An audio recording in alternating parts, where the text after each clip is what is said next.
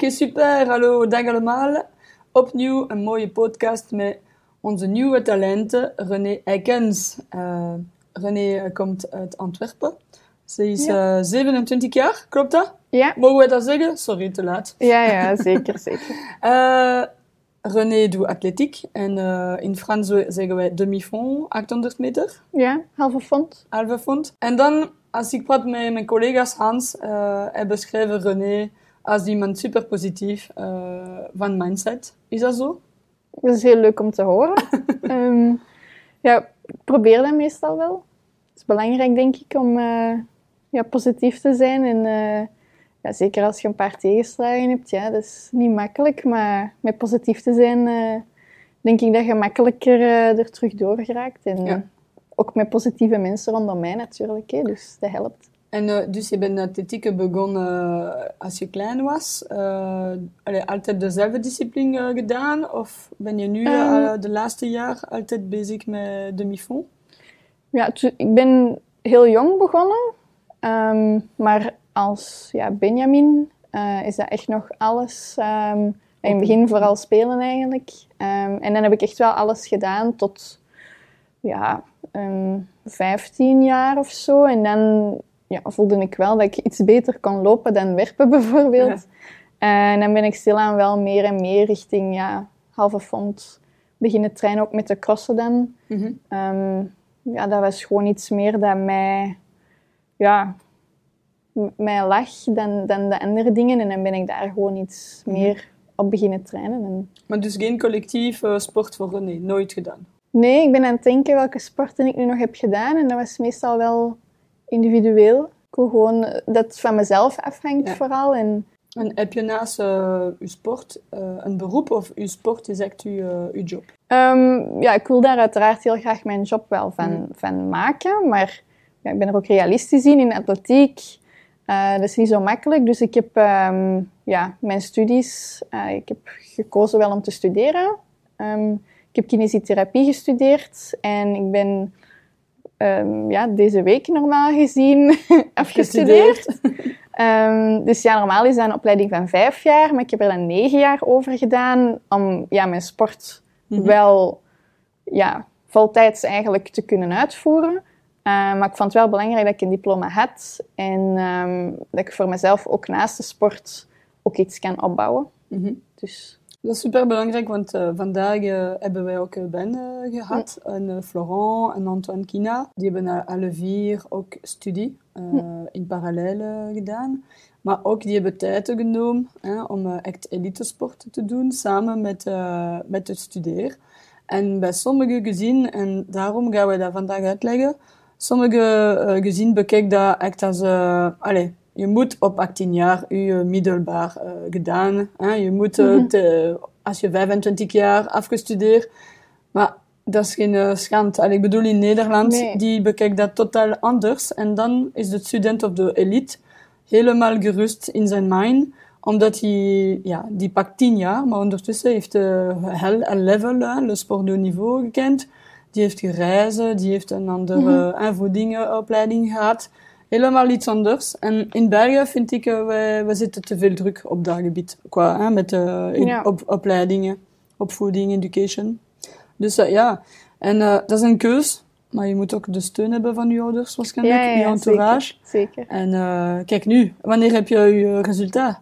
Um, ik heb ze maandag gekregen en ik was erdoor. Dus um, ja, nu hoop ik dat ik mijn diploma dan krijg. Maar um, ja, ik weet, de laatste twee jaar was natuurlijk, ja, het duurt heel lang allemaal. Hè, en dan beginnen te wegen. Mm -hmm. um, en dan heb ik zoiets van, ha, ik wil er nu echt wel vanaf zijn. Maar ik weet ook, moest ik nu opnieuw beginnen, ik zou het niet anders hebben gedaan, omdat ik, deze was de enige mogelijkheid om de twee op een goede manier te combineren en op de allebei echt 100% te kunnen mm -hmm. inzetten. En ja, dat zou ik anders niet, als ik ineens in vijf jaar had willen doen en ik dat niet kunnen, nee, nee, nee. de atletiek niet kunnen, nee. Op sportgebied, uh, dus je bent uh, 27 jaar, normaal zeggen wij dat het de beste jaren zijn hè, bij de vrouwensport. Je komt eh, net uit een blessure, denk ik, Achillespeesblessure. Ja. Kan dat? Dus Ja. dat is ook een uh, herge blessure, toch? Ja, dus... Ah.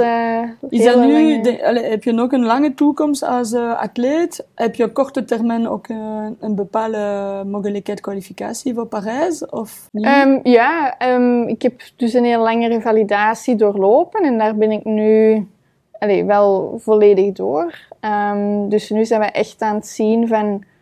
ehm allee, ik kan wedstrijden doen al, wat dat al heel mooi is. En nu proberen we echt het niveau terug omhoog te krijgen. Eh, want ja, het is nu al wel een paar jaar ja, dat ik niet ja, vol heb kunnen trainen natuurlijk. En ja, dat maakt je niet op één jaar goed. Dus we hebben wel wat tijd nodig om dat niveau terug te, te hebben. Ja, Parijs zal niet makkelijk zijn, maar ik geloof wel dat het kan. Mhm. En dan vind ik wel, allez, ik wil daar gewoon nog altijd 100% voor gaan. Ja, momenteel zien we ook dat in die halve fond eigenlijk, dat er ook atleten zijn van 30, 31, 32, die dan pas hun persoonlijk record lopen. Dus ja, dat stelt mij ook ergens wel gerust van ja, het kan, Kan nog ook. veel langer duren. Zelfs, allez, eventueel zelfs Los Angeles. Ehm, ja, het kan allemaal. Het is nog Natuurlijk. ver natuurlijk. En elk jaar moet je opnieuw kijken wat het, wat het brengt. Maar ja, op zich die leeftijd, ja, het is zo wisselend en het evolueert continu. En dus ja, en ik ben er ook van overtuigd dat mijn lichaam nu gewoon ook nog sterker is dan het was in mijn jeugd. Sowieso, eh, ja. categorieën. Dus Je kent je lichaam ook Ja. beter. Dus eh, kleine allee, teken, je weet je, wat je moet doen. En, maar eh, ook je mindset is belangrijk. Hè? We horen dat, je kijkt echt naar Parijs. Dus daarom is dat een ledmotief voor, de, voor te trainen, te trainen, Ja. trainen. En nu je studies gedaan zijn, dan ga je echt nu alleen focussen op sport. Of ga je beginnen toch te werken. Ik zou vooral... Ik wil wel proberen om eh, te kijken voor mezelf wat ik van werk zou aankunnen. Mhm. Maar ik zou het in functie van de sport doen. Ehm, ja, voor mij blijft sport nog altijd mijn prioriteit. Dus het zou vooral zijn om af en toe mijn focus te verleggen zijn, om de batterijen op te laden, mij in iets anders te kunnen storten, ehm, mij wat af te leiden. Ehm, ja, en het is dan ook een bron van inkomsten natuurlijk, hè, dat heb ik ook nodig. Ehm het biedt een beetje zekerheid voor mezelf. Dus, maar wel op een manier dat het voor mij aangenaam is. Mhm. Eh, dus niet per se ja, vol tijd of zo, maar gewoon, ja. Maar ik denk ook eh, voor de balans. Mhm. eh, ik, ik had dat ook. Af en toe zet je ook je hoofd op andere dingen dan de sport. Mhm. Anders ga je ronddraaien constant op de- dat punt dat dat niet werkt. Dus, maar je bent ook iemand die mentaal sterk is, eh zei Hans. Ehm, Heb je een speciale coach of dat komt van jezelf? Ik denk gewoon dat ik al wel een paar dingen op mijn pad heb gekregen dat ja, best wel zwaar zijn. Mhm. Ehm, maar ik weet gewoon wat ik nog wil halen en dat, ik het, dat het nog kan. Dat ik het in mij heb. Dus ik wil gewoon niet door dingen die daarop botsen, Mhm. daarmee stoppen. Ik ga dat blijven najagen tot als ik het heb. Maar ja, ik denk dat ik mentaal gewoon wel nog sterker kan worden. En daar ben ik nu dan ook recent mee, mijn mental coach gestart. eh, met David Avonturen. En ja, ik ben ook iemand... Ik, eh, ja, met zo ouder te worden, met te studeren... Ja, je denkt veel na. Terwijl als jonkie... Je denkt niet na, hè. Je start en je loopt gewoon Je luistert ook En- niet. klaar. en ja, nu is dat veel meer, ah, maar kan ik niet dit en dat? En ja, nadenken is goed. Het is gewoon te analyseren en feedback Ja. te vragen. Maar soms moet je gewoon even terug naar echt hoe, hoe dat ik het ervoor deed. Niet Mhm. nadenken en gewoon, gewoon, het is maar lopen. En Daarom. Daarom is de leeftijd eh, Ja. belangrijk, want allee, op elke periode.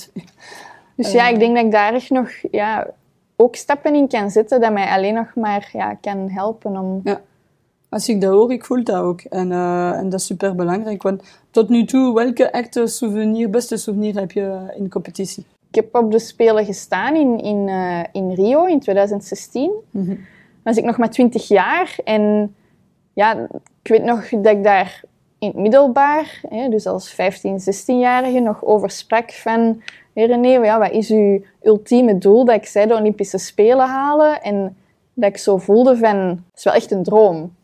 En dan, dan stond ik daar en dan vind ik dat heel jammer dat ik eigenlijk ja, wat te jong was om er echt van te genieten. Ja, Ehm, maar ja, ik, ik heb er wel gestaan en dat is wel, ja...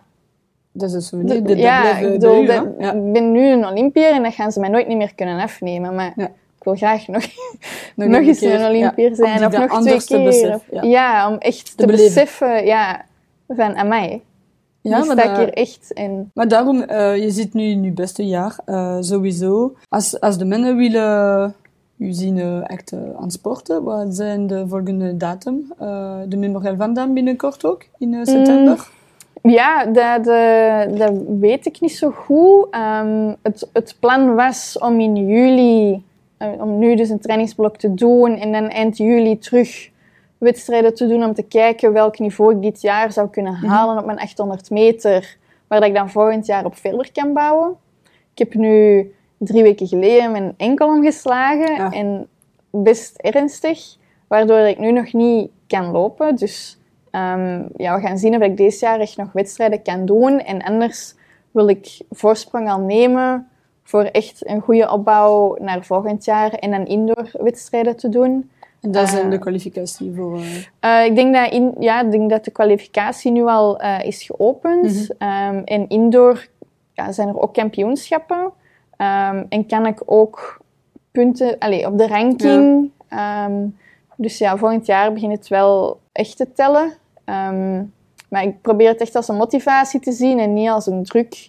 En dat is zo'n beetje van het een naar het ander altijd. Maar ik- zonder het plezier te vergeten. ja, voilà. Dus ehm, dat is belangrijk. Maar dat is Ehm, goed gezegd, want ja. eh, super belangrijk. Ja. Dus bij die agency, hè, je bent ook eh, net eh, nieuw talent bij de andere 45 talent. die hebben gekozen om samen te werken bij ons. Wat zoek je precies bij die agency? Wat vond je leuk in die, in die speech van onze filosofie?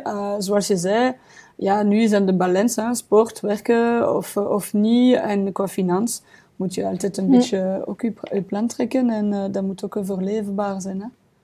Ja, pff, inderdaad. Ik, ik- er zijn ja, nog doelen dat ik wil bereiken. En ik weet, ja, ik heb daar ja, ondersteuning voor nodig. En ja, niet alleen financieel, maar dat kan evengoed ja, de mens Mhm. zijn. En dat gevoel had ik wel enorm hier. Dat, ja, dat is meer dan gewoon een contact. Het is, het is heel persoonlijk. En daar ben ik persoonlijk altijd wel gevoeliger voor geweest. eh, dat het echt zo moet klikken. Mhm. En je zou dan... Allee, je belt ook gewoon van... Ja, het gaat nu zo en zo. Of dat zijn de plannen. En dat is ook belangrijk. En ja, ook met de andere atleten samen natuurlijk. Je bent niet alleen. Ja. En het is niet per se enkel in je sport. Het is ook in, in alle vlakken er rond. Dat misschien je sport makkelijker maken. Maar ook bijvoorbeeld met de studie. Of als ik dan zou gaan werken van...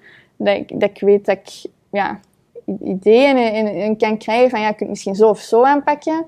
Ja, het zijn allemaal dingen waar daar veel andere ja, mensen of Mhm. niet bij stilstaan, terwijl dat, dat wel allemaal zaken zijn. Ja, dat is super belangrijk dat dat ook Die adviseur, allemaal... ja. Ja, De brede Ja, adviseursector zo- van het ons wordt is veel breder ehm, bekeken en dan Klopt. ja, super enkel het lopen en het, ja, het alles er rond zijn ook, Ja. dat draait natuurlijk. En, Dus we zijn ook begonnen eh, dankzij onze carrière, want toen hebben Ja. wij die, die punt allemaal ook gemist. Allee, gemist of gewoon, daar stond niemand. En eh, dus op, eh, op de site hebben we, hè, be- we zijn begonnen met bepaalde diensten. Maar natuurlijk zijn er voor 45 talenten in totaal misschien 80 verschillende diensten. Je hebt dat nodig, Antoine heeft een ander nood. En dat is eh, wat het mooiste is met die job. eh vertrouwen personen zijn in, in je entourage, in je omkadering. Daarom geloven we echt dat we samen eh, kunnen we die atleten brengen naar de, de performance of die, die volgende doelstelling. Korte termijn of lange termijn. En dat is belangrijk, die, eh, die link. Maar en tout cas, ik was super blij te, te ontmoeten. Ik denk dat dat super interessant was. want daar zijn het, uh, het rijk hier, hier is uh, bij die agency, dat zijn uh, zoveel talent, maar ook zoveel verschillende mm -hmm. disciplines. Weet je, als we alleen voetbal doen, ja, voetbal is voetbal, of hockey is hockey. Hier hebben wij, denk ik, 50, 50, 15 verschillende disciplines sport. En we willen ook tonen dat door die podcast dat heel veel potentieel zit in België. En dat iedereen verwacht of verdient ook uh, steun. Maakt niet uit welke bedrag, maar gewoon steun. Ja. Mentaal, fysiek. Être là uh, in die match, uh, dat is ook een steun. Ik bedoel, ja, zoals zeker, zeker, en, ja.